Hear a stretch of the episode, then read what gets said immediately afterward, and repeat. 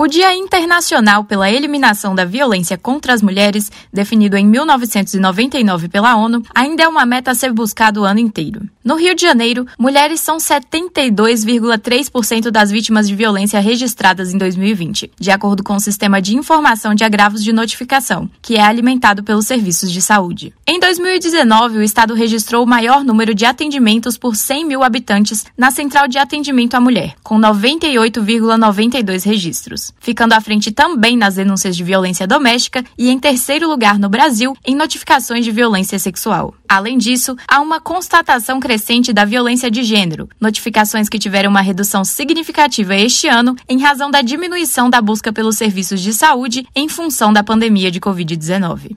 No período de 2016 a 2020, foi verificado ainda o maior percentual de violência em mulheres de raça negra, com 50,4%, seguida pela raça branca, com 25,6%. Chama a atenção o grande percentual de notificações em que a informação de raça e cor foi ignorada ou deixada em branco, em 23,2%. Atualmente, a Subsecretaria de Vigilância em Saúde promove qualificação de profissionais de atenção primária e dos serviços de urgência, emergência e atenção especializada voltada à política nacional de redução da morbidade por acidentes de violência. Qualquer ação ou omissão baseada no gênero que cause morte, lesão, sofrimento físico, sexual ou psicológico e dano moral ou patrimonial configura violência doméstica e familiar contra a mulher, de acordo com a Lei Maria da Penha de 2006, que cria mecanismos para coibi-lo. A Ouvidoria Nacional de Direitos Humanos do Ministério da Mulher, Família e Direitos Humanos oferece o serviço de central de atendimento à mulher, Ligue 180. O canal funciona 24 horas por dia,